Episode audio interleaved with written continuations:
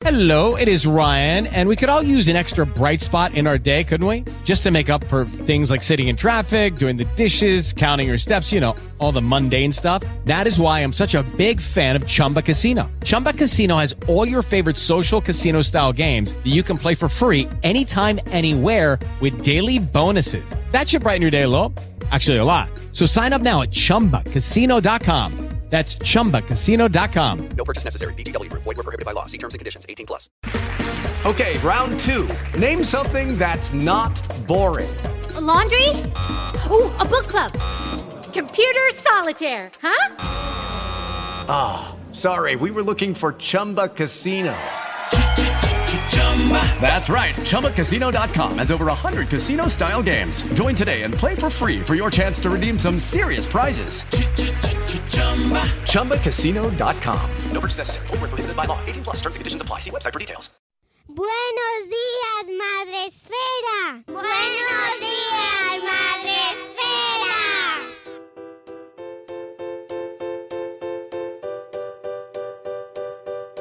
Hoy tenemos con nosotros a María José Cayuela. Ella es una bloguera muy veterana. Llevas un montón de años blogueando. María José Cayuela, buenos días, ¿cómo estás? Buenos días, Mónica. Buenos días, Madre Esfera. Y tenía muchas ganas de hablar con ella porque son muchos años y muchos blogs a sus espaldas y son muchas experiencias y muchas con- eh, conclusiones y, y aprendizajes y errores, seguro que también, esos son los más interesantes, ¿verdad? Siempre. Que creo que pueden ayudar mucho a, pues, a la gente que está esperando, a- empezando en esto de los blogs o, o a interesar a cualquier bloguero o bloguera de nuestra comunidad. Así que mil gracias por acompañarnos en medio de tu jornada laboral. Gracias, mil gracias a ti, Mónica, y a todo el equipo Madre Esfera, que para mí es un placer estar con vosotros siempre. Yo os considero mi segunda casa. Desde eh, siempre habéis apoyado al blogging, yo siempre me he sentido muy acompañada con vosotros y bueno, a mí me, me da mucha, eh, de verdad, mucha alegría estar aquí. Bueno, Así que Te tengo que decir que además eres de las primeras blog, saliste con nosotros en Madresfera antes de, lanzar el proyecto. Eh, además, fue gracias a nuestro amigo en común, Ata, al cual mandamos un abrazo, ¿verdad? ay, sí, Ata, nos estarás viendo. Bueno, se lo mandaré, se lo mandaré para que se, se ponga contento porque es verdad que en aquellos años con su, su precioso noñoño, eh, pues eh, le conocí y me puso en contacto también Mm. con, con bloggers y una de ellas eras tú. Y entraste directamente ahí de cabeza en Madrefera, encantada, como amadrinándonos. Qué guay, ya no me acordaba de la Sí. historia, mola. Siempre aquí una conversa de una conversación de, de- de viejunas, pero no, esto hace dos días. Mira, eh, somos viejunas y ya está, pero oye, que cada día mejor, ¿eh? Cuando teníamos 18. 25. No pasa nada, pero o sea, yo creo que estamos mejor que nunca y, y lo que mejor es y lo que está por venir, que la semana pasada hablaba con, con Victoria Cardona, que tiene 84 años, y decía que eh, para ella la mejor edad estaba entre los 50 y los 60, María José. Qué guay, pues entonces tenemos un largo recorrido, Mónica. No nos queda tanto ya, A ver si llegamos tú, que eso es lo importante. no nos queda tanto. Bueno, pues vamos a ver, eh, a conocerte un poquito mejor y saber cómo, quién eres, quién es Jos- María José Cayuela y cómo llegas hasta el día de hoy inmersa en este mundo del blogging y con seis blogs, si no me equivoco, ¿no? Uno, dos, tres, seis. Seis blogs a tus espaldas. Tengo otro más por ahí, pero lo tengo bastante parado. El de la tienda, el de la tienda de joyas, Es que también verdad. un Pues luego, luego nos lo cuentas también. Sí, sí, todos los vamos a repasar todos.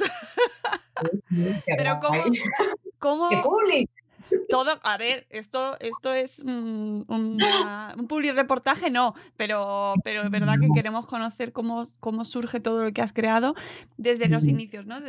Eh, ¿Cómo Sí. llegas a plantearte que quieres abrir un blog? Bueno, pues es, yo creo que es la propia vida, ¿no? Porque yo estudié periodismo y lo que más me ha gustado siempre, vamos, estudié periodismo porque yo me gustaba escribir, o sea, mi, mi sueño era, pues eso, ser escritora. Lo que pasa es que todavía no he escrito ningún libro, o sea, me queda... Bueno. Pero, pero la manera de escribir era eh, estudiar periodismo y luego me di cuenta, pues que empecé a trabajar en medios de comunicación y me di cuenta que me encantaba el mundo del vídeo, de la tele, o sea, eh, pero bueno, me- eh, escribir siempre ha sido para mí escribir y leer lo más, lo más. Y pues la vida me llevó a trabajar en muchos sitios, en agencias de comunicación, en medios y en, en la última agencia que estuve, que estuve nada menos que 15 años, en el año 2005 me, me hice responsable del- de lo que era el área digital, ¿vale? Y claro, era, ahí empezamos a crear blogs para empresas, blogs corporativos. Nos hicimos como los pioneros, escribimos un libro sobre la blogosfera en España. Esto fue en el año 2004-2005, pues imagínate. Y porque la blogosfera en España estaban haciendo, los blogs eran temáticos y nosotros eh, sacábamos la información un poco pues, de Estados Unidos y de, bueno, de otras referencias, ¿no? y empezamos incluso a comercializar una plataforma francesa, bueno, no me voy a enrollar.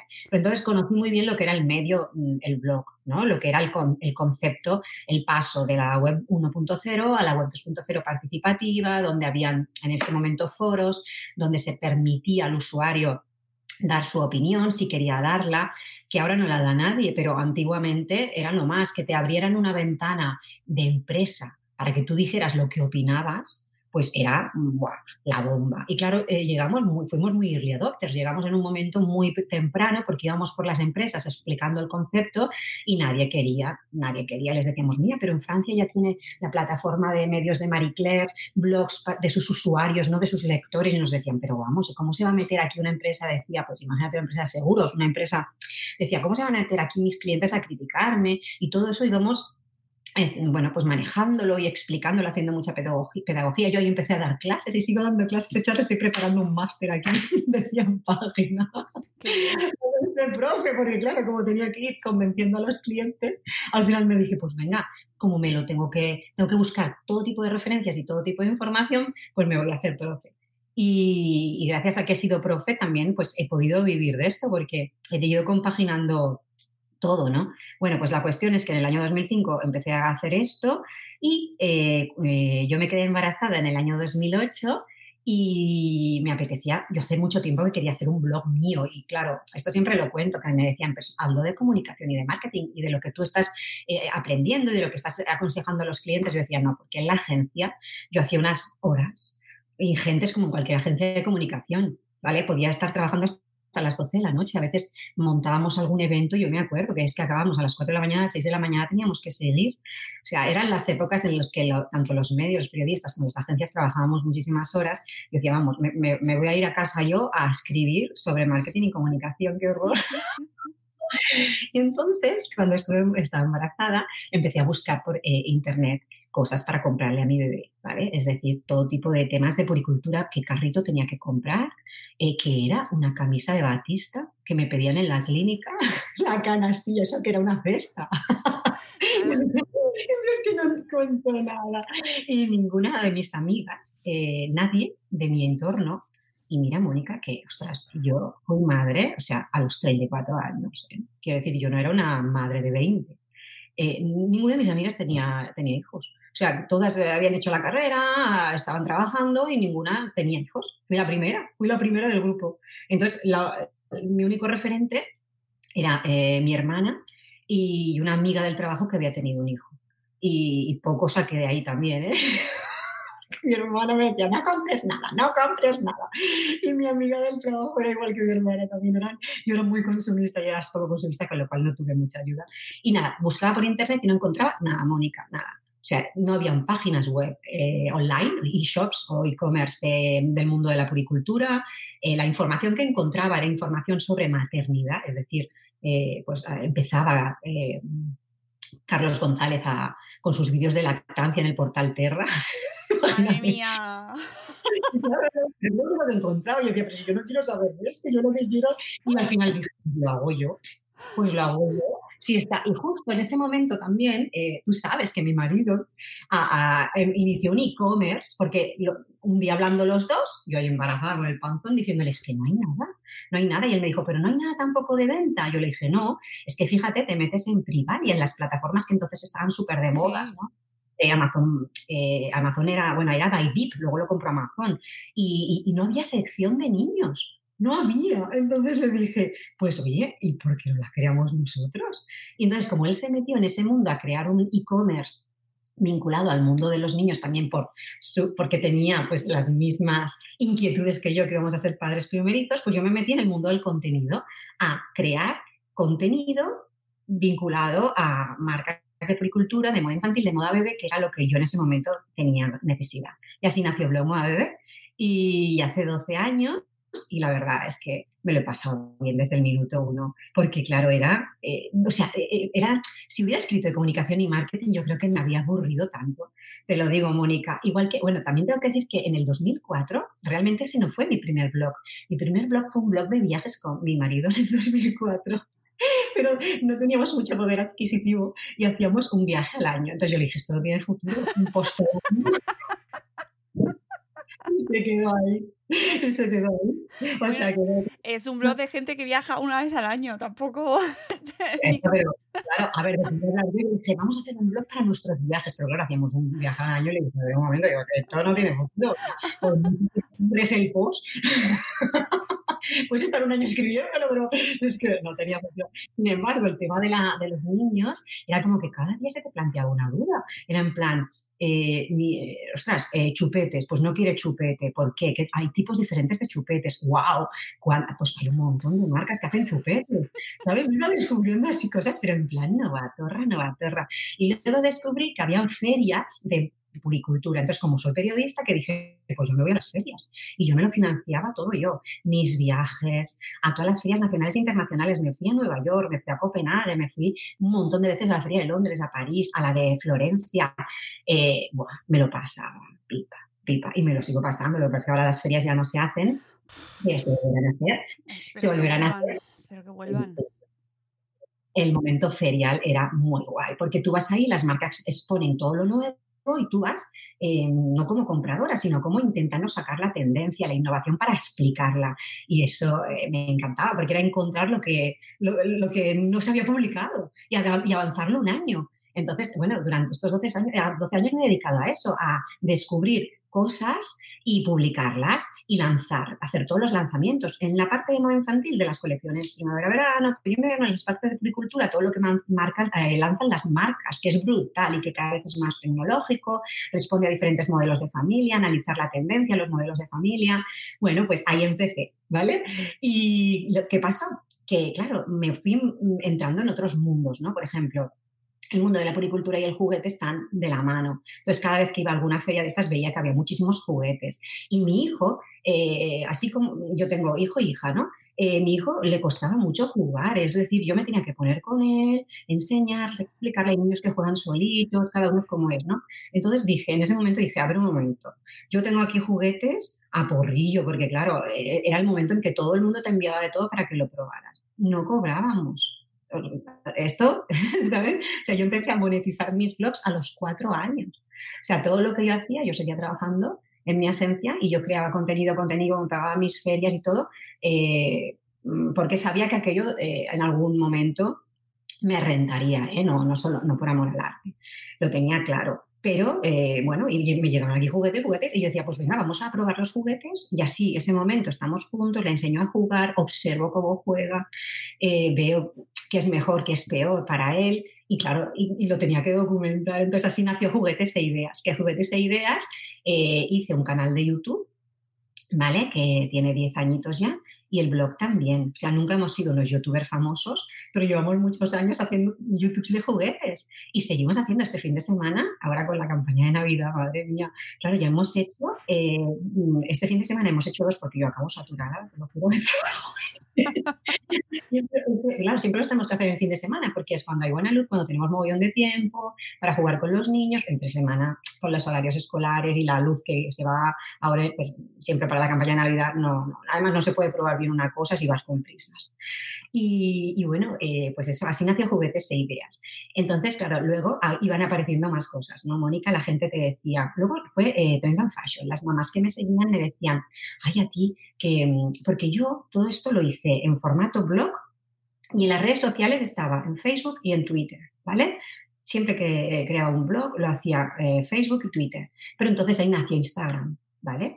Y eh, yo en Instagram publicaba lo mismo que en Facebook, ¿vale? Éxito cero, o sea, a nadie le importaba ver productos por Instagram. La gente en Instagram te quería ver a ti. Entonces, claro, a mí no es que me hiciera especial ilusión, pero bueno, si, si, si con eso iban a leerme más, pues, em, pues yo empecé a salir en las ferias y explicando, ¿no? Bueno, explicando por escrito, que entonces no había vídeo. Y, mm, y así fue como también entré con una patita en Instagram, ¿vale? Y entonces eh, las que me seguían, tanto por el contenido como por lo que veían en las redes sociales, me decían, haz algo para nosotras. Porque es verdad que las mamás si tenemos una evolución. Los primeros años estamos, somos muy eh, baby-led. O sea, tenemos el foco en nuestro bebé y todo es para el bebé y y nos descuidamos bastante. O sea, en todos los sentidos. Y llega un momento en que sí que notamos que nos tenemos que volver a cuidar, a recuperar nosotras mismas, ¿no? Pues que tenemos que volver a, tener un tiempo para nosotras de calidad, porque si tenemos ese tiempo seremos capaces de, de dar ese tiempo y ese, y ese amor a los demás. Y ahí es como nació Trends and Fashion, que Trends and Fashion siempre fue el blog de belleza, cosmética eh, y lifestyle para las eh, mamás de mi edad que me seguían y que me decían, pues si tanto te gusta la moda, ha- haz algo para nosotras, o si, o productos de cosmética, o mm, a, a estos lugares a los que vas, porque claro, cuando empiezas a viajar, ya no solo vas a ferias, también vas a hoteles, empezaron a, sal- a salir colaboraciones con hoteles, ¿vale? Y bueno, pues eso todo tenía cabida ahí. Pero cuando empiezan a salir las colaboraciones con hoteles para familias, vaya rollos estúpidos. No, no, está- tú vas ahí, vas, lo vas encaminando todo, no te preocupes. Yo ya te preguntaré luego. Entonces nace Familias Activas, que es un blog de viajes para familias y experiencia de ocio, no solo viajes, ¿vale? Porque nosotros tampoco tenemos tanto tiempo de viajar tanto, pero sí que nos gusta mucho viajar y, y ahí es, eh, mira, ya están picando. No falla, no falla. Además, los que trabajamos en casa, es que es, es la vida, es el mensajero. Pues déjalo que pique porque no, no, ya lo, ya, ya lo, lo, lo puede retener. ¿no? Bueno, si tienes que salir, sale, no te preocupes. Ah, vale. Vamos a cambiar, no te preocupes. Luego, que se quede ahí en, el- en consejería, ya los voy a buscar. Bueno, pues esto, nació Familias Activas y también es experiencias de ocio, es decir, talleres para hacer con niños, lectura, porque a mí me encanta la lectura, aunque a mis hijos les cuesta leer. es como, es como, ¿cómo me puede pasar esto a mí? Pues sí. Y luego, em, eh, pero lo conseguiré. Claro que sí, claro que sí.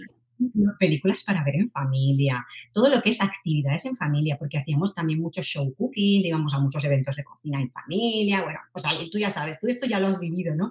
Llegó un momento que esto fue catapum, la explosión. Y claro, nos, nos invitaban a todas partes, entonces a todos sitios íbamos sin cobrar, es que siempre lo cuento, o sea, esto era hasta que llegó un momento en que esto, dijimos, esto es una profesión, estamos haciendo aquí una promoción de marcas, de destinos, de hoteles, de productos, de, todo tipo de áreas y mm, se están beneficiando de una comunidad súper fiel, súper segmentada eh, y, y no estamos sacando nada más que nuestro tiempo, que, que está muy bien cuando te dedicas a ello y te gusta, pero cuando ya ves que este fin de semana tenemos que hacer esto, esto, esto, y en momento eso es un trabajo que es para toda la familia. Entonces ahí ya dijimos, esto es un, es un negocio y creamos The Blogs Family, que es una plataforma donde están mis blogs. Nada, es que es una página web súper cutre, lo digo así, perdona, donde simplemente digo, estos son mis blogs, ¿vale? Que de momento eran estos cuatro, pero luego nacieron eh, eh, dos más, ¿vale? Que son Sanitum y Mamitech.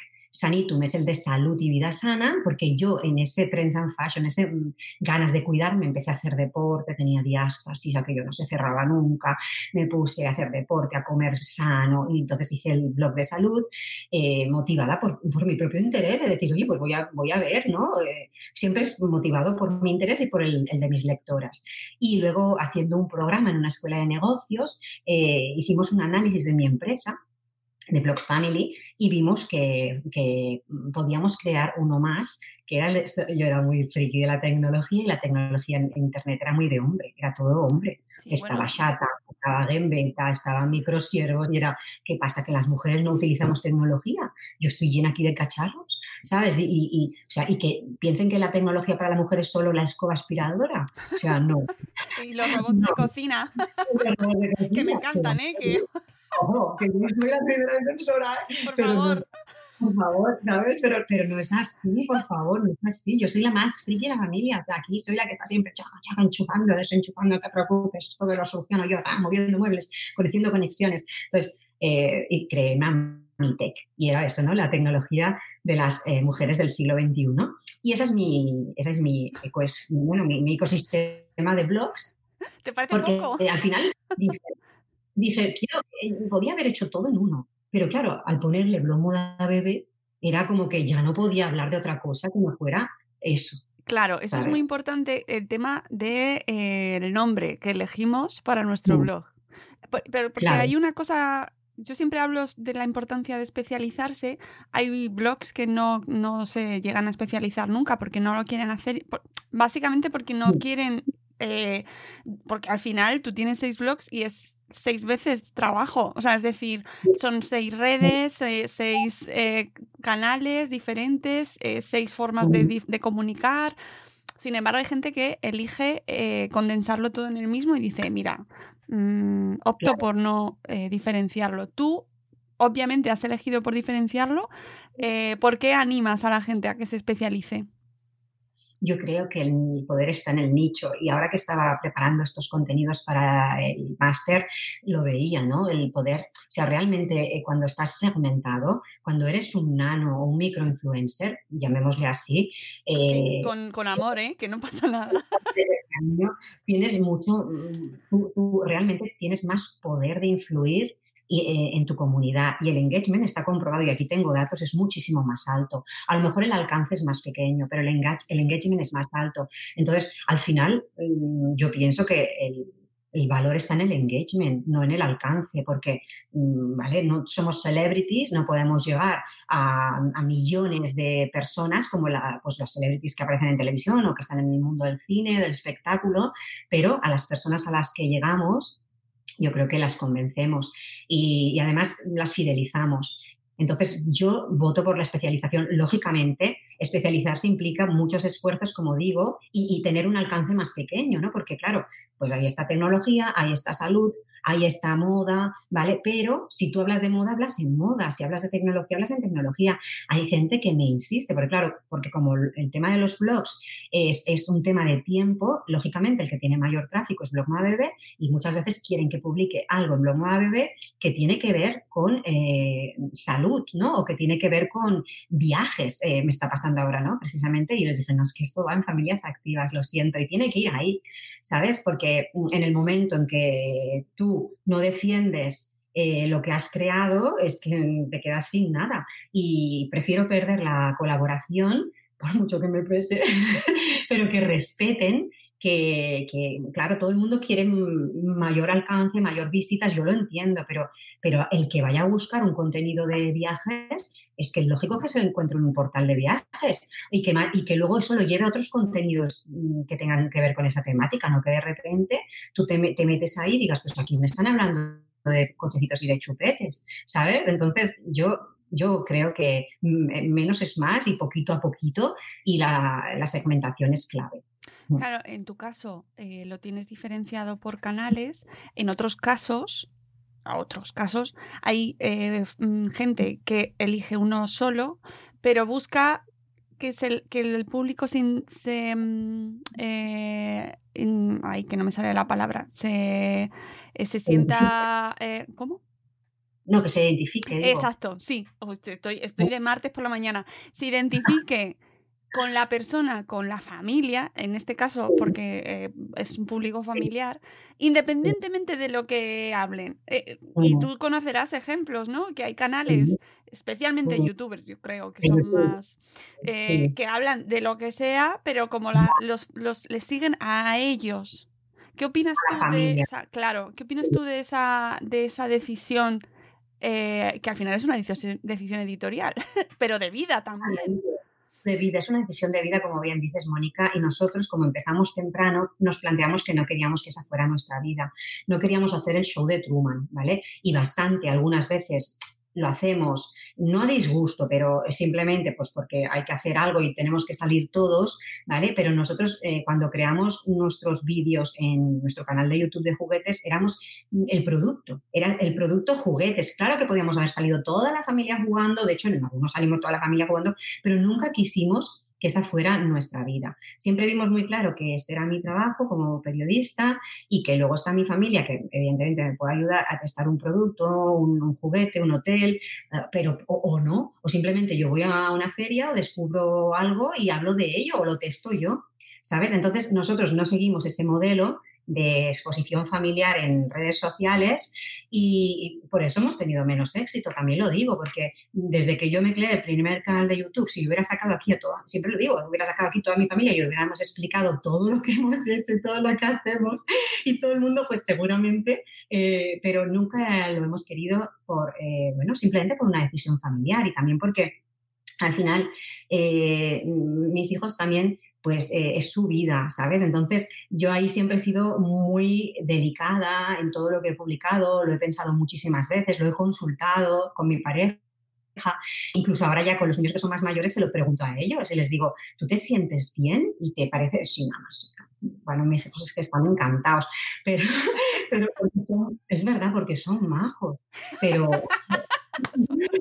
pero que hay otros niños que no se quieren poner en las fotos y que y ellos es que les encantan los sábados que montamos y, es verdad, pero hay veces que no tienen el día, no les apetece jugar o que los juegos son muy cansinos, ¿no? Y que los pobres eh, estamos ahí, a lo mejor, pero tú piensas, ay, mira qué bonito la familia jugando ahí, eh, pues a lo mejor hemos estado tres horas para montar ese vídeo, tres horas, eh, y para entender cómo se jugaba. aguantando estoicamente, pobrecitos. Y luego cuando lo veo digo, sois geniales, qué pasada. Y, son felices porque los veo felices haciéndolo. También se quejan en algún momento de, uff, uff. pero, pero bueno, es porque el producto es así, ¿no? Pero siempre hemos visto que lo que queríamos no era eso. Muchas veces también nos hemos planteado si nos habíamos equivocado, porque podíamos haber tenido mucho más éxito y luego hemos visto que no nos habíamos equivocado que esto nos ha permitido trabajar a mí, me ha permitido dedicarme a lo que me gustaba sin exponer en exceso mi vida familiar y a mi familia. Eh, me ha funcionado bien y lo he profesionalizado de esa manera y me siento súper feliz porque uh, yo siempre he pensado a futuro, ¿no? Es decir, cuando pasen 10 años, cuando pasen 20 años y mira hacia atrás y me vea mis vídeos, voy a pensar, wow, ¿qué hice? O voy a pensar, qué bonito. Y la verdad es que ahora cuando me conecto a los vídeos de juguetes e ideas y veo a, a mis hijos súper pequeñitos, bebés ahí jugando con sus manitas, ayudándome a abrir los juguetes, pienso, qué bonito. O cuando veo nuestros reportajes de viajes en familias, que son fotos, ¿sabes? Que, no, que, que, también hemos hecho algún en vídeo, pero como te digo, poco, ¿eh? ¿eh? Pues pienso que bonito, es un álbum de fotos y es un recuerdo para nosotros y creo que en eso pues eh, fue nuestra decisión y fue nuestro, bueno, pues um, así lo hicimos, tampoco hay que pensar cómo hubiera sido de otra manera. No, pero tienes, eh, o sea, está, está, clarísimo y lo sabemos que la exposición, o sea, que, que, que, el alcance, la gente en Instagram, especialmente y en YouTube, eh, le gusta ver a los niños. Es una cuestión sobre la sí. que tenemos que reflexionar mucho. Claro. Y luego el intrínseco de la familia, o sea, cuando eh, lo analizábamos el día en YouTube, ¿no? Ponen titulares de, mira lo que tal se cae se rompe la nariz y bueno, todo el mundo, ¿sabes? Eso, es, es, es como decir, bueno, pero es que está así, Mónica, o sea, es el ¿no? O sea, ¿sabes? O sea, es que la gente cuando ve esto es que tiene mogollón de alcance, es una exposición y un jugar con que yo, mmm, yo no soy favorable. Que cada cual haga lo que le dé la gana. Dios me libre de meterme en la vida de nadie. Pero yo, para mí, no lo quiero, ¿sabes? Y, y pienso que, que bueno, pues que, que, en eso estoy, estoy bien por la decisión que tomamos. No, y que, y que mm. sigues trabajando, que sigues teniendo sí. eh, colaboraciones, es decir, sí. que no se acaba el mundo porque decidas no exponer o no mm. elegir ese camino, ¿no? Que, que, parece que solo hay una opción, ¿no, amigos? Tú puedes seguir no. haciendo tu contenido y es verdad, asumiendo que mm. no vas a tener esa misma exposición, ¿no? Que no vas a tener el alcance, que no vas a, a, ser, pues eso, no vas a tener un millón de seguidores en YouTube o dos millones o tres millones o quince millones, Pues bueno, y pues vale, pero es que no es todo en la vida. De verdad, es que no lo digo de corazón, o sea, no hace falta. eh, al final, mm, cuando, eh, cuando eres pequeñito y ves que a alguien le has ayudado y te escriben y te dicen, jo, es que yo con eso tengo suficiente y lo prefiero así que no tener eh, un montón de alcance descontrolado donde la gente no sabe, eh, me escribe cosas, porque cuanto más eres también más haters, o sea, más peligros, ¿no? Y, y pienso que tú, oye, ¿Tú, tú has tenido tú has tenido haters? ¿O tienes haters? No he tenido, lógicamente, en 12 años, pero muy poquitos, muy poquitos. De hecho, el que, el que más recuerdo así estar con cariño fue, ya ves tú, fue alguien que se creó una cuenta falsa y entró, me acuerdo, en Instagram a poner cosas negativas en mis publicaciones y rápidamente es que fue brutal porque eh, todas las seguidoras empezaron a luchar contra esa persona, a decirle, ¿tú qué sabrás? Si no la conoces, y los que, porque él encima la insultaba también a mi comunidad, decía, las que estáis aquí eh, sois unas ignorantes porque seguís aquí como borregas y le decían, pero ¿qué? ¿El ignorante serás tú o la ignorante serás tú? Aquí las que estamos aquí todas tenemos carrera y todas a sus estudios. Yo yo dije, qué guay, al final aquello desapareció, fue una cuenta que se creó para el uso y, o sea, es que me pareció, es que me pareció hasta bonito, te lo digo de corazón. Y, claro, el primer día te dices, ay, Dios mío, ¿qué me ha pasado? ¿Sabes? Pero luego, luego dices, ostras, pues, pues no lo veo, pues eh, la respuesta que obtuve fue muy buena. También una vez me cerraron la página de Facebook. Yo en Facebook tengo 400.000 seguidores, porque claro, yo es que soy de las que empezó en Facebook, no, eh, luego, eh, bueno, ojo en Instagram fue para 10 años, ¿eh? pero en Facebook llevo mucho más, ¿no? Y entonces Facebook me, me ha siempre súper bien, además como este estaba desde los inicios, siempre lo digo, o sea, es que hay esa, esa, página creció de manera orgánica, súper pura, súper sana, ¿sabes? Y, y, y, lo que me pasó, pues es que un día una campaña de bañadores, la marca me envió las fotos, yo lo publiqué en el blog, lo publiqué en Facebook y me cerraron la página. Y al día siguiente, eh, cuando empecé a ver mensajes de, de, de, gente que me estaba escribiendo, dije, ¿qué ha pasado? Y entonces era porque eh, las niñas salían eh, ah. sin parte de arriba eran, eran, los inicios, ahora esto en Instagram está muy claro, pero en los inicios, eh, claro, esa marca hizo un shooting de, de, culottes de baño y a mí me lo envió, yo publiqué el shooting, yo advertí a esa marca que es bastante importante, esa marca es muy conocida de, de baño infantil y le dije, mira, no vuelvas a hacer más shootings de niñas sin parte de arriba, con bañadores o de espaldas. Pero, pero, ¿qué, edad, niñas, ¿pero qué edad tenían esas niñas? Pues hijas, eh, seis años, cinco años, cuatro años. Es que es me, parece, me parece igual. increíble. Madres que me seguían ahí y empezaron a hacer denuncia, denuncia, denuncia, denuncia. Y la, entonces Facebook que hizo cerrar la página hasta evaluar eh, lo que había ocurrido, pero en un día me la abrieron, no pasó nada. Yo les escribí y les dije, a ver, mirad, estos son unas fotos y ahora ya elimino las que salen las, las niñas así, no eliminé toda la publicación, solo pude eliminar las fotos que salían así, también las eliminé del blog, que fui ahí donde lo detecté, porque la gente me dejaba muchos comentarios en el blog diciendo, por favor, quita estas fotos, quita estas fotos.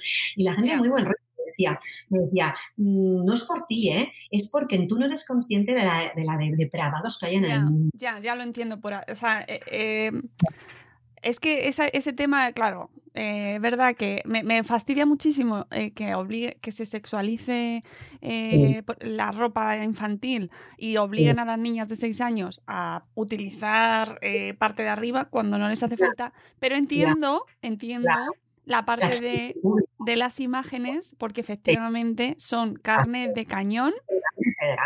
De ¿Sabes? Entonces, es así. Entonces, bueno, yo lo vi tan claro que, vamos, ya. desde ese momento jamás, jamás de la vida, jamás. Ya. Ni, ni, vamos, pero y, y evidentemente, si lo, si lo has vivido con una marca, no lo hagas con tus hijos, ¿sabes? O sea, solo he tenido siempre, vamos. Bueno, bueno, a, bueno. Por favor. Por favor, no, no lo hagáis nadie. No pasa. Ya. Entonces, claro, el problema es que eh, luego eh, es verdad que se han puesto mucho más férreos. Yo eh, lo he visto en Instagram luego, que se han puesto muy duros con esto. Las, se han puesto incluso en TikTok. TikTok recibo todas sus actualizaciones y también se han puesto para defender a la comunidad y en todos estos contenidos para pro proteger a los niños. YouTube mismo, mi canal, que toda la vida había sido un canal abierto a todo el público, el de juguetes. Llegó un momento en que YouTube cambió sus condiciones y ya me lo cerraron solo para contenido Para infantil. infantil, ¿no? Entonces ya no pueden dejar comentarios, hay toda una serie de, de normativas, sí que puedo monetizar, pero hay toda una serie de cosas que yo no puedo hacer con ese por la Copa. Sí, sí, no me importa, ¿eh? De hecho, los comentarios que me dejaban eh, eh, eran terribles, te lo prometo. Eran en plan, este niño no sabe cómo va la peonza. O sea, era, Bueno, era, eh, o sea, era fuera de lugar, ¿no? Entonces dije, pues mira, casi me han hecho un favor. ¿Sabes? De verdad te lo digo yo, un momento en que, o sea, eh, porque YouTube es, eh, así como te digo que hay otras redes sociales que siempre han sido muy friendly, eh, tanto Twitter como YouTube, yo en mi caso en Twitter nunca he tenido ningún problema, pero sí que es verdad que los comentarios de YouTube eran comentarios, mm, o sea, mm, ¿cómo te diría? Para expre- expresarme bien, de un nivel... No puedo creer esto, pero Y claro, y ves, ahí ves, ahí ves, ahí entiendes la magnitud del alcance de, de- dices, perdona, que es que esto no es la pantalla de tu casa, que esto está llegando a todo el mundo y que el mundo es muy diverso, María José, y que el mundo hay eh, diferentes tipos de razonamientos, de culturas, de educaciones, mm, y ahí ves el- los peligros, ¿no? Y, bueno, pues, eh, ahí, pues mira, casi lo agradezco. O sea que todo lo que ha ido pasando ha sido un aprendizaje, Mónica. Eh, de verdad. Ansiedad, si coger ansiedad de que, ay, ¿qué me da, qué me da? Pues eh, simplemente, pues es verdad que a veces me han pasado cosas, ¿sabes? Que sí que te pones súper nervioso y dices, ay, ay, ay, ay, ¿esto qué es? Porque no los, por desconocimiento, ¿no? Pero bueno, al final todo se acaba arreglando y piensas, a ver, me voy a poner yo así nerviosa por una foto, me voy a poner, es verdad. Bueno, te, te tengo que decir que de las personas que conozco de la blogosfera eres una de las más tranquilas. Y transmites mucha tranquilidad. Yo he hablado en ciertas ocasiones contigo en momentos críticos y, y además siempre, y te lo agradezco un montón porque lo guardaré siempre en mi corazoncito, eh, como la, la- esa, esa candidez que transmites en muchas ocasiones, ¿no? Y esa tranquilidad y ese, venga, que no va, no va a pasar nada. Tranquila, no va a Es que pasar la verdad, a lo mejor, de verdad, un montón. Es que yo soy así, pero es verdad que a veces, eh, e- es verdad que a veces, mm, pues eh, es- yo siempre he pensado que todo el mundo es bueno. A veces me doy cuenta de que no es verdad. Pero sí que soy muy, muy poco mal pensada y no soy dada a perder el tiempo en confrontaciones estúpidas ni inútiles, de verdad, ni, ni... Entonces es aquello de, oye, yo hago mi trabajo eh, y disfruto haciéndolo y todo lo demás. eh, pero tan- tanto aquí como cuando trabajaba en las empresas en las que he trabajado, o sea, huyo de las toxicidades, de las, ¿sabes? De, los, eh, de las personas tóxicas o de, la, o de los parásitos, que, los, que a ver, los hay los por todas partes, ¿eh? en, en los vecinos. Los míos no, que son muy buenos, ¿eh? Un saludo a sus vecinos. Saludos a toda la comunidad. Pero quiero decir que algunas personas cuando me hacen la pregunta esta, ¿no? de que de las redes sociales es gente muy- te encuentras gente mala, tienes problemas, digo, pues mira, las mismas que te encuentras por la calle y por la vida, ¿sabes? O sea, las mismas. O sea, Bueno, no las mismas, las mismas, a lo mejor, a lo mejor en redes hay más probabilidad, ¿no? Por, por el número de gente. Sí. Bueno, sí, claro, evidentemente, pero eh, eh, sí, pero también es, mm, es, es más comprensible, ¿no? O Pero sea, ¿tú crees que estamos preparadas para, eh, para lo que se viene en redes? Es decir, eh, a- ¿cómo afro- yo creo que una de las cosas más difíciles de, de este mundo es afrontar ese hate, ese odio que, ya, se- que, te- que de repente un día no sabes cómo te ha llegado y dices, no sé quién eres, no sé por qué me odias tanto. No nos han enseñado a eso. ¿Cómo, ¿Tú cómo lo... eh, ¿Tú crees que nuestra, las siguientes generaciones lo van a aprender? Que ya vienen, eh, se supone que van aprendiendo, ¿no? De, de- ya lo van, lo van integrando en su ADN. Mira, Mónica, pero como he dicho, el mundo es muy diverso y yo lo veo, lo veo ahora con mi hijo, ¿no? Porque mi hijo, pues claro, lógicamente ya con 12 años, eh, pues ya ha entrado a ver TikTok, a Instagram, ¿vale? Le encanta sus youtubers. Entonces, claro, yo cuando oigo cómo hablan eh, o cuando él veo determinados vídeos, eh, le tengo que eh, ir muy detrás diciéndole, eso es un insulto. O sea, te puede hacer gracia, pero eso es un insulto. Estás, ¿sabes? Esto, esto está insultando a un colectivo porque están utilizando esta palabra como insulto. O sea, hay que hacer una pedagogía brutal. Entonces, si tú estás ahí haciéndola, fenomenal, pero no creo que todo el mundo esté haciéndolo. Entonces, claro, ¿qué pasa? Que lo sabemos que la generación Z eh, es la súper conectada eh, y es la que todas las marcas ahora están queriendo ya empezar a llegar a ellas. Y estoy hablando de la generación Z, es que son niños de 12 para... eh, o sea, ojo, ¿eh? Y, y claro, mm, pienso que eh, si a nosotros a veces se nos escapan cosas, Mónica, ¿sabes? Co- Pues al que ni siquiera se preocupe, ¿cómo no se le van a escapar con la, mm, el la- la cantidad de horas que pueden pasar delante de las pantallas? ¿Sabes? O sea, por- porque hay gente que nos preocupamos y las limitamos, pero aquí no. Y el mundo es muy grande. O sea, yo creo que hay muchos más que no se preocupan que muchos menos que se preocupan, ¿sabes? Y de verdad. Entonces, mm, pienso que sí, el, el tema del odio, podríamos hacer aquí una, eh, una tesina, pero el tema del odio nos ha acompañado toda la vida, en la historia de la humanidad. ¿Vale? Y, y- y ha sido por religión, por raza, nos sigue acompañando. Y lo hemos vivido eh, y por eso han habido las eh, guerras mundiales y, y sigue existiendo en, en- en todos los aspectos de la vida. ¿vale? Las redes sociales, eh, como bien dices, quizás lo exponen más, pero el, el odio sigue existiendo en el mundo. Y, y bueno, mm, es, es- es complicado, es muy complicado. Sobre todo para mí, yo ya no, no voy hacia, a, a salvar al mundo, voy a salvar a mi pequeña parcela, que es mi familia, y ahí sí que tengo el poder de la educación y de poder explicarles eh, qué es lo que no pueden tolerar ni, ni compartir, ni nunca deberían hacer, ¿sabes?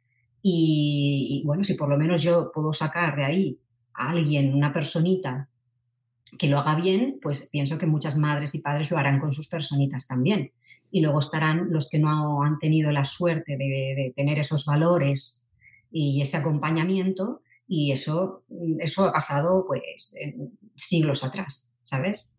Mm. Mm. Para mí es un- una asignatura pendiente en, en este mundo conectado, ¿no? Cómo manejar, cómo aprender a gestionar, sobre todo porque ya tú no puedes cambiar lo- a los demás. Yo no puedo cambiar al resto del mundo, pero sí puedo aprender a gestionar cómo me manejo yo todo lo que me Pero- está llegando, ¿no? Pero sí, Mónica, que realmente cuando, porque claro, a nadie nos gusta que nos pongan un mal comentario, nos envíen un mensaje o, o enterarnos de que aquí en aquel foro se está hablando de nosotros, se está diciendo barbaridades, eso es durísimo, ¿vale? Pero eh, yo creo que eh, solo nosotros somos capaces de aislarnos de eso y de no darle importancia, de verdad. Y decir que es inevitable.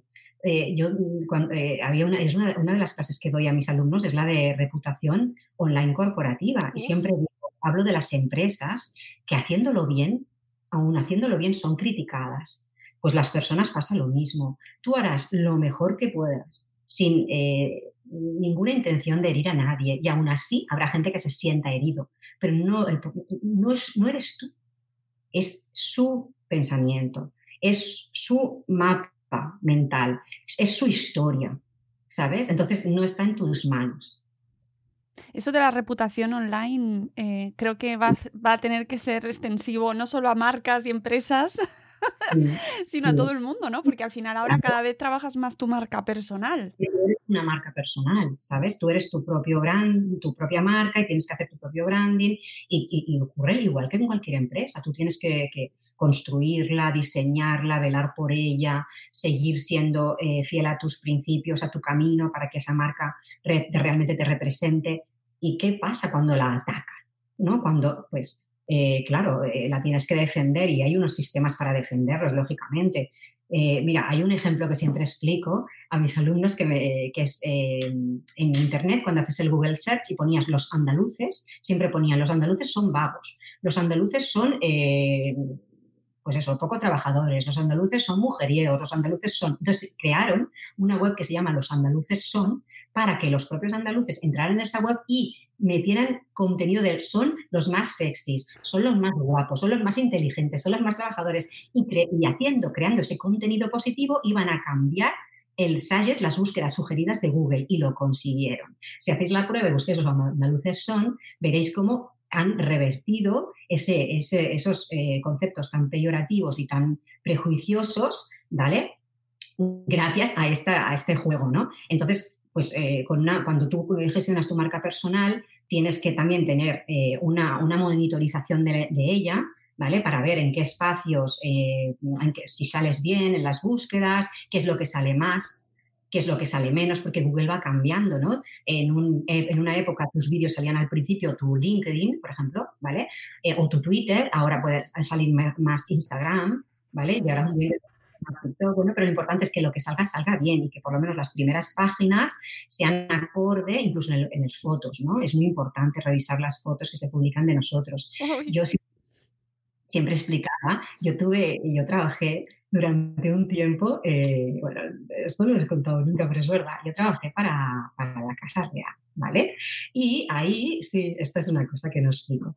Eh, y ahí, eh, bueno, había unas normas, ¿vale? Y cuando se empezaba el catering, cuando los fotógrafos siempre iban fuera porque no se podía hacer fotografías de las infantas nunca, ni con una copa en la mano, ni comiendo, con los carrillos hinchados. ¿Cuántas veces, Mónica, vamos a un evento y estás ahí con la copita en la mano riéndote y en ese momento te tiran la foto? Ya no es que salgas fea, que dice, pues mira, eh, es que la luego, luego la cuelgan y digas, "Eh, me han tenido que sacar así, sino que, mm, o sea, si cada día mm, los que hemos ido a tantos eventos te sacan una foto con una copa en la mano, una copa en la mano, una copa en la mano, una copa en la mano, eres una borracha. O sea, es así. Y no es verdad. Es que esa copa te la dan y a veces ni la bebes. Y simplemente porque te la dan al entrar y estás con ella. Entonces, de ahí aprendí que en el momento en el que no tocan las fotos, no tocan las fotos. Entonces, me molesta enormemente cuando eh, tú no estás preparada para una foto y, te, pueden pensar ahora, a qué poco natural. No, no es un tema de poco natural, es tu imagen personal. Y no te tienen ni que sacar con los porretes hinchados y te tienen que sacar con una copa porque no estás cuidando tu imagen. Entonces, oye, ¿tienes que ser natural? Sí. ¿Tienes que reírte? ¿Te tienen que coger allá ¡ah! enseñando los empastes? No pasa nada. No pasa nada. Pero de ahí a que, eh, a que alguien haga un análisis de las fotografías publicadas en Google Images de ti y en todas salgas de cachondeo, no. ¿Sabes? Y eso, es, eso yo creo que es un consejo que siempre doy, que cuiden mucho las fotos que, que hacen de ellos, porque nuestras fotos, las que tantos nos hacen como las que nosotros hacemos, luego se utilizan por todas partes y, y perdemos el control y es parte de nuestra imagen personal. Eso es súper importante, ¿eh? Y no siempre se hace especial hincapié, pero ya cada vez vemos más ejemplos de reputaciones, de, de cómo te puedes cargar una reputación tirando de archivo, ¿no? Y cuántos tweets se han tenido que borrar. Y trabajos que no te dan porque han hecho espeleología y han encontrado los, eh, los headhunters cosas de tu pasado que ni tú misma sabías que tenías. Entonces, jo, es que al final eh, eso está ahí, ¿eh? Sí, sí. sí. Eso está ahí. Oye, ¿tú te planteas en el- eh, algún eh, que esto termine en algún momento, dejar de escribir en algún momento? Yo dejar de escribir no me lo planteo en la vida, porque yo tengo que hacer mis novelas. Tengo que al final escribir, hacer algún día, pues a lo mejor pues cuando me jubile, no lo sé. Escribir, escribir, parar de escribir jamás, jamás. Eh, lo que sí que me he planteado muchas veces era cerrar el chiringuito, sinceramente, y, y- y buscarme un trabajo fijo remunerado. Ya, ¿cómo te entiendo?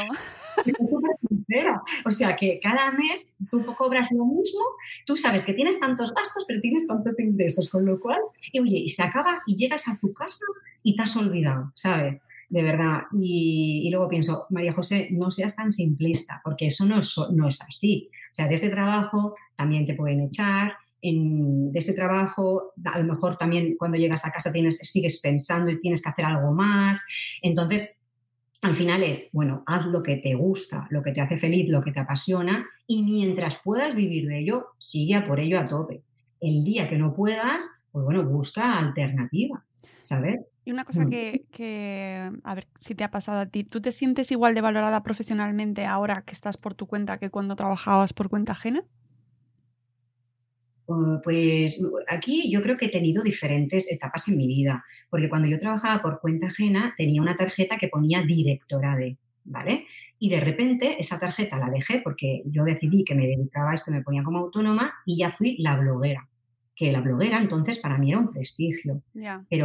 pero cuando han venido mis hijos del colegio, y, y lo digo desde el corazón, y me han dicho, mamá, en el cole dicen que eres Instagramer y youtuber, pues yo, Mónica, me he sentido muy desprestigiada. Y luego he pensado, a ver un momento, María José, tú no eres ni Instagram ni youtuber, tú utilizas unas plataformas para expandir tus contenidos. Tú sigues siendo periodista y puedes ser bloguera porque lo, pones en blogs, mm, Instagram, si lo, si lo, utilizas en Instagram, youtuber si lo pones en YouTube, TikToker si lo pones en TikTok, pero eso no tiene que definirte, ¿sabes? Tú eres al final una comunicadora y eres, una, eres periodista, que es lo que haces, ¿no? Intentar explicar cosas que son muy difíciles al lector, ¿vale? Pero ahí sí que noté, ¿vale? Eh, y no es porque mm, quisiera ser directora de algo ni de nada, simplemente que ahí sí que mi vida cambió.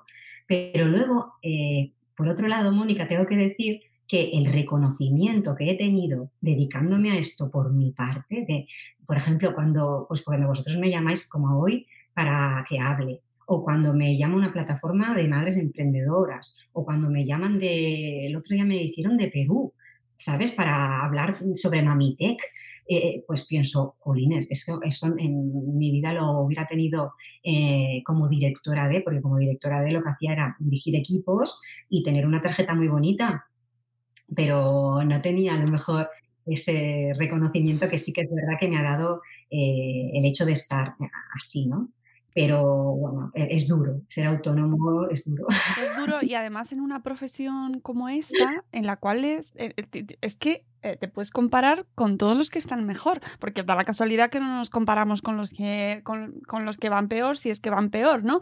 Mm, siempre vamos a mirar eh, eh, quién tiene más seguidores, ¿no? Un poco como, al final es la presión, ¿no? De podría tener más, podría ir a más eventos, podría hacer más cosas castigamos nosotras mismas, porque te están diciendo aquel día, te envían un mail un cliente diciendo que está encantado con lo que has hecho, que le encanta.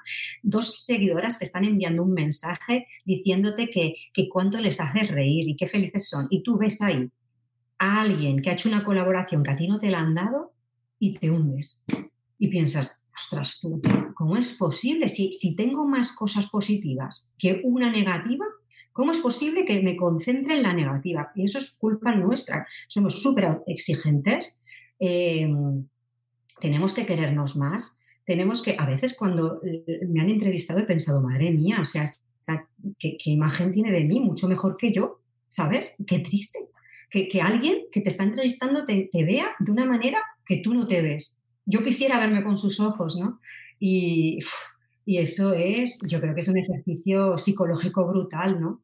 Eh, de quererte, de, de entenderte, de respetarte, de decir, oye, pues ya está bien, tampoco llegas a más, ¿no? Y, y, si, esa persona tiene esa colaboración y tú no, pues, pues perfecto, ya te saldrá otra. Valora lo que te están diciendo, ¿sabes? Claro, pero además es el tipo de trabajo que hacemos, ¿no? Eh, eh, eh, un abogado pues, se puede comparar con otros abogados o un médico se puede comparar con otros médicos, pero no es un alcance público, no es unos resultados, no se pueden comparar los resultados de las cirugías, ¿no? Así públicamente, no hay un, no hay un ranking, eh, ¿no? Eh, o un, un producto, o un ingeniero, por ejemplo, o que, o yo qué sé, alguien que hace coches, ¿sabes? pero, en el mundo hay Sí, claro. Cuando yo en la agencia, las empresas se volvían locas por salir en el Best Place to Work, que era un ranking de los mejores sitios. Y es verdad, es verdad. De hermoso. Y luego las escuelas de negocios, hay rankings de las mejores escuelas de negocio por máster. Y ahí, ¡vamos! Yo que soy delegada de curso, era en plan, rellena todas las encuestas que tenemos que salir los, en el top del ranking. O sea, rankings hay en, todos los negocios, en todos, ¿sabes? Entonces, eh, bueno, pues eh, hay que asumir, eh, claro, hay, gente que nace para, para, ser el number one. Está Messi, está Nadal, ¿vale? Y, pues está Bill Gates, ¿vale? y está Jeff Bezos y está... Pero luego estamos todos los demás. claro, si tú naces para ser, eh, no sé, pues em, ahora es una tontería lo que voy a decir, pero Frida Kahlo, Frida Kahlo fue muy, muy desgraciada. Y, es verdad que ahora, que cualquiera que no conozca su vida o que no, pues eh, hablamos de ella, nos disfrazas de ella y nos vestimos de ella y todo está en las camisetas y está en los pósters y está en todas partes y es un símbolo, ya es un símbolo. Pero ¿cómo pasó esta mujer su vida? ¿Sabes? Entonces, cuidado, ojo, que a lo mejor nos conviene vivir más tranquilos y, y pues eh, es que Nadal es Nadal. Para mí es el mío. A ver, claro. No sé, yo creo que, que da para reflexionar mucho, ¿no? Estas profesiones nuevas que tenemos que, que no sabemos explicar a nuestros padres. ¿Tus padres saben de qué trabajas? Mis padres lo saben bien y además son mis first followers. Son, es que me apoyan tanto, son tan bonitos. Ellos entendían desde el primer momento a qué me dedicaba. Y es que es alucinante. O sea, mi padre, yo siempre le digo, le llamo el becario, ¿vale? Porque es súper tecnológico, es un señor que ya está jubilado, que se levanta la mañana y lo primero que hace es conectarse a Facebook, a Instagram, sigue TikTok, eh, cada vez que publico algo es el primero en, ponerme comentarios, eh, me pasa vídeos que encuentra, es brutal, brutal, o sea, brutal. Y mi madre, claro, mi madre se pone un poco nerviosa, le dije, tu padre, que, que madre mía, me acuerdo, hicimos un viaje con mi hermana súper bonito, antes del confinamiento los llevamos a París, nos fuimos lo- ellos dos y mi hermana y yo, y mi padre estaba todo el día echando fotos con su móvil, grabando vídeos. Mi madre decía, míralo, un monstruo, has creado un monstruo. Entonces, es que son maravillosos y la verdad es que sí que están muy puestos en todo esto, entienden perfectamente a qué dedico. De hecho, siempre me dicen una cosa que es muy importante que quiero decir aquí, hija gratis, nada. Me parece muy bien. Oye, sí, la verdad es que el mundo hay que, hay eso está muy relacionado con lo que hablábamos antes de saber valorarnos. Y eso especialmente en este mundo madreférico en el que nos movemos las mujeres nos cuesta mucho valorarnos y poner eh, precio a nuestro trabajo es como de las cosas más complicadas Es que se nos, se Ayer me llegó un mensaje que me iban a enviar una cesta con productos que tal, que pensé, ¡ah, qué guay! Y luego pensé, un momento. Y entonces me pedían esto, esto, esto, esto, y dije, "Mm". dije, un momento, es que, perdona, estas son mis tarifas. Dije, pues me- es igual, que no me envíen la cesta, ¿sabes? Claro, todo nos hace ilusión, todo nos gusta. Yo mm, recuerdo este verano, o sea, había una campaña para ir a unos campings, ¿vale? Y yo recuerdo, pues yo envié mis tarifas, ¿vale? Una cosa es que tú escojas ir porque te da la gana, te apetece y en ese momento dices, es lo que más necesito, ¿vale? Y otra cosa es que se aprovechen de que, vale, tú dices que no, pero hay 40 que dicen que sí. Entonces, yo pienso, realmente tú tienes que valorarte y decir, eh, cuando estás ahí, no estás relajado. No estás bañándote en la piscina, no vas al spa, no te das un masaje, no te tomas un, un. No, estás haciendo fotos, haciendo vídeos, compartiendo el hashtag. ¿Cuál era el enlace? Espérate, ay, que lo he puesto mal. Ay, lo borro, lo borro, lo vuelvo a subir, lo vuelvo a subir. Ves, realmente ves que estás trabajando y piensas, un momento, pero yo no venía aquí a descansar. Pues no. Pues como venía a trabajar, que me paguen por ello, ¿sabes? Claro, lo que pasa es que tenemos que luchar ahí, eh, María José, con el concepto nuevo del influencer ahora mismo. Los influencers que encima eh, estamos escuchando noticias. Ayer veía en la tele una fiesta que además no paraban de decir una fiesta de influencers, una fiesta de influencers que habían hecho en, no me acuerdo dónde es, en Málaga, no me acuerdo dónde era, o Marbella, en Marbella puede ser. Eh, y, y claro, chicos de 20 años que tienen millones de seguidores. Sí, vamos, total, claro. Imagínate, claro. y que. Y que tienen un engagement, un engagement bu- buenísimo y empiezan ahora. Bueno, pero ya llegarán. Si yo Ya. cuando empecé, ya dije, si yo también estuve cuatro años, claro, pero es verdad, pero, pero a ver, Mónica, no son nuestra competencia. No, no, no, Porque no. Si yo me refiero Claro. al concepto de influencer, El concepto de influencer sí que, por eso te digo que el hecho de que vinieran y me dijeran, ay, es que eres influencer, es que eres Instagramer, es que eres youtuber, pues si, me- si, si soy así, no es verdad, ¿sabes? no monto fiestas ilegales. pero, pero sí que lo eres, ¿no? De otra manera, en otro segmento, en otra edad. Entonces, claro, con, con- de manera, trabajas de manera diferente, lo que quieras, pero al final sí, ¿no? También tienes que aceptarlo. Y tienes que aceptar que cuando tú empezaste, yo eso lo acepto, que cuando yo empecé, pues ya lo he dicho, yo estuve cuatro años, que todo lo hacía by the place. Yo claro, tenía mi trabajo, entonces claro, el que sigue teniendo su trabajo, crea una página, hay una- un perfil, le funciona de maravilla, tiene muchos seguidores, pues le va fenomenal que le envíen esta cesta. Fenomenal, o sea, es que es, que es la bomba. Pero claro, mm, cuando ya llevas un tiempo, pues bueno, eh, contra eso tenemos que luchar. Es la competencia, la misma competencia que yo tenía cuando trabajaba en la empresa, que presentábamos mm, todo el papel, la, la- la paparasa, iba a decir, todo, lo, esto, todo el para, para un concurso público y se presentaban cinco agencias más y siempre eran las que bajaban precios, las que atornillaban, las que, la las que explotaban y las que ganaban. Pues este mundo no deja de ser diferente al otro. Cualquier empresa, cualquier empleo, cualquier trabajo tiene su competencia, sus competidores. Y bueno, tenemos que aceptar que eso está ahí. Entonces tú tienes que moverte en tu terreno y hacer las cosas, pues siempre siendo fiel a tus principios, ¿no? Y es lo que me decía mi madre, pero que te paguen, ¿eh? Porque, claro, es catalán, muy catalán. Pero es que encima somos, eh, el tiempo que, tú, que yo estoy quitando a eso, se lo estoy quitando a mi familia, a mí misma, a mí misma, a mis hijos que me necesitan un montón, un montón, un montón, cada vez más. O sea, realmente el que tenga un bebé y piense que un bebé es demanding, que se prepare.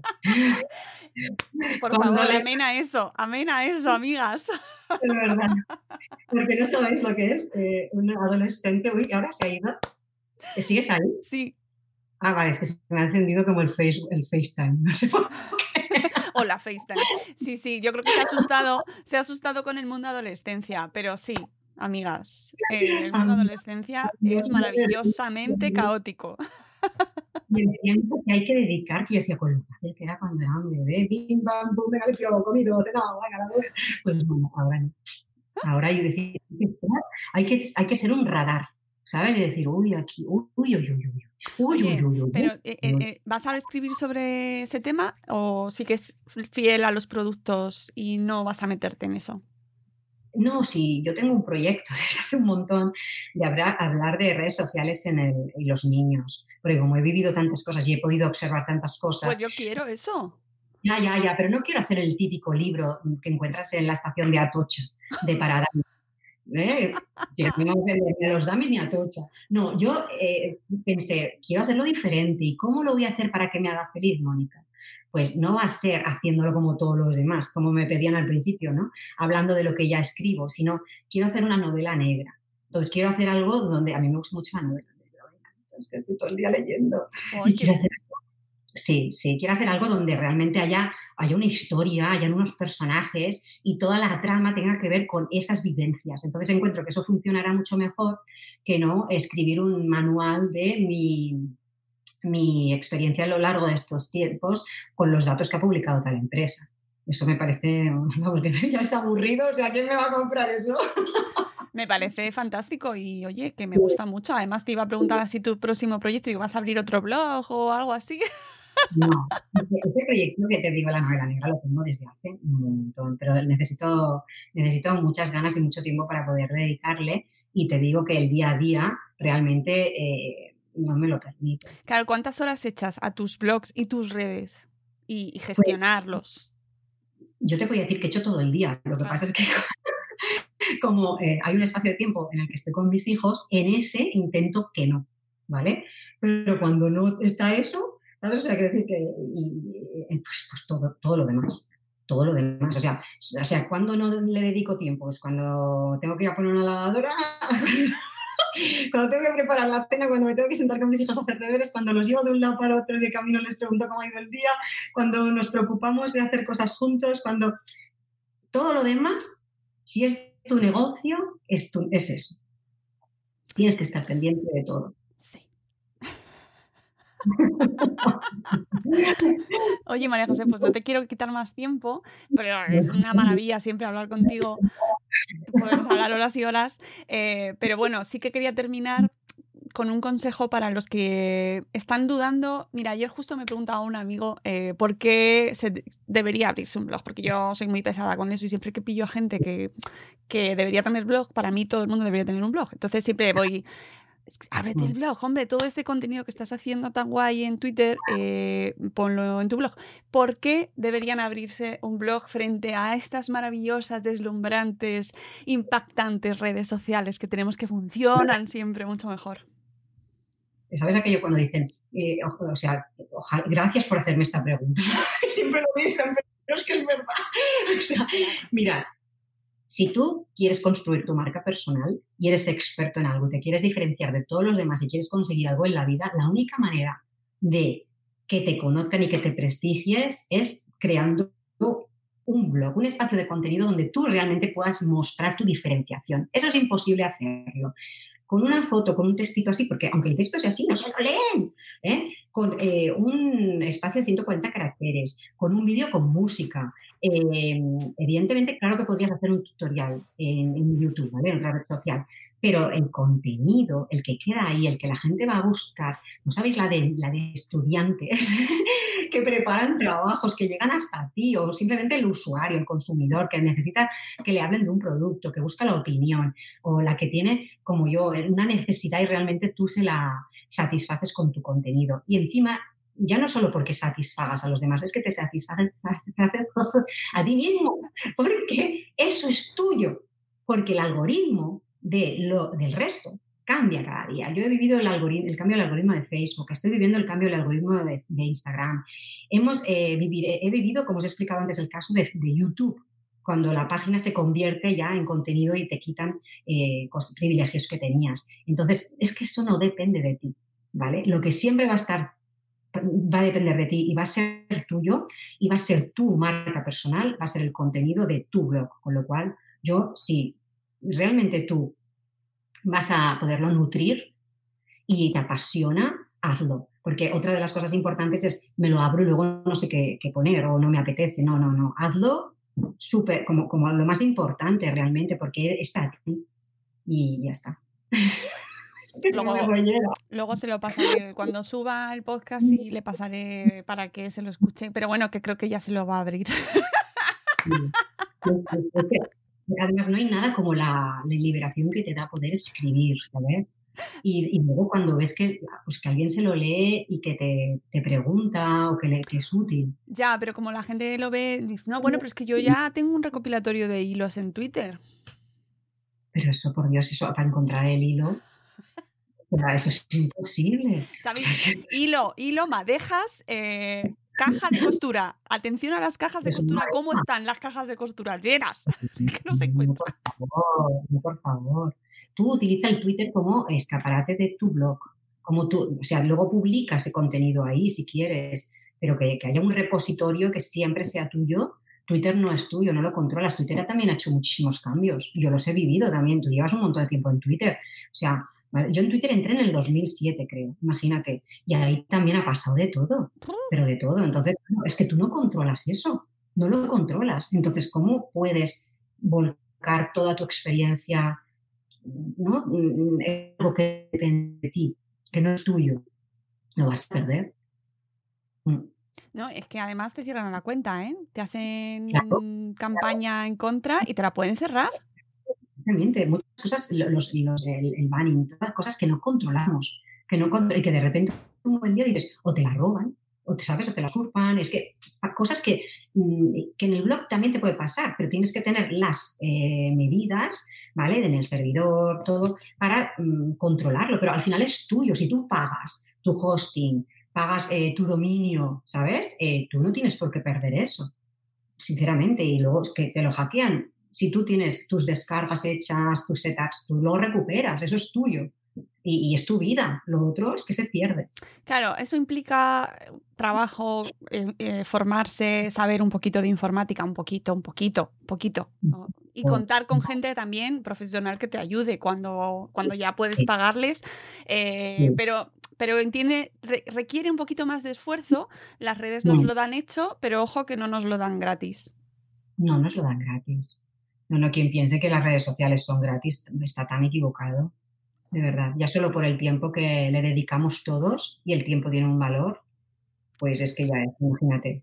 Pues eh, yo creo que con este cierre fantástico en defensa de algo que nos apasiona ambas, que es el mundo del blog, que yo creo que es que no, no, podía cerrar la entrevista de otra manera, que es eso, dando las gracias al mundo del blogging por, por las cosas tan fantásticas que nos ha permitido hacer y que nos va, seguro que nos traerá, porque ojalá estemos mucho tiempo por aquí, María José, y, y compartamos muchas cosas. Desde luego, porque no hay cosa que más feliz me hace que cuando me siento escribir en mi blog. Y no es lo mismo cuando me pongo en, otro, en una red social, te lo aseguro, ¿eh? Pero cuando me escribo en mi blog es que realmente es lo que más feliz me hace. Por eso quiero que dure toda la vida. Amigos, no, los blogs no se han muerto, tranquilos, siguen vivos y seguirán, espero, eh, durante mucho tiempo, pero hay que seguir escribiendo es- eh, comentando y compartiendo, ¿vale? Eso requiere un poquito de esfuerzo también por parte de todos. María José, muchísimas gracias. Ha Gracias. sido un placer hablar contigo y conocerte un poquito mejor para, para que nuestra audiencia también sepa que hay mucha gente que lleva más de 10 años ahí trabajando y trabajando y trabajando en este mundo del blogging que se puede hacer siguiendo tu propio camino, siendo constante, eh, eligiendo tu trayectoria, sea lo que sea lo demás. y, que, y que se puede, y que si os gusta escribir y os gusta este mundo de la comunicación, lo podéis hacer, eh, independientemente de, de luego todo el, el humo y, muchas, y el ruido que en muchas ocasiones se puede generar en este mundo. Así que eres un buen ejemplo, María José, de eso. Y, y, oye, gracias por, por estar con nosotros durante todos estos años. Por favor, pero si la agradecida soy yo, no me des más gracias que las que tengo que dar las gracias soy yo. De verdad, muchas gracias, un placer enorme. Pues amigos, nos vamos. Espero que hayáis disfrutado con esta entrevista, tanto como lo he hecho yo. Nos escucharemos de nuevo en, un, eh, en el siguiente episodio de Buenos Días Madre Esfera. Gracias por haber llegado hasta aquí. Hasta luego, Mariano. Adiós.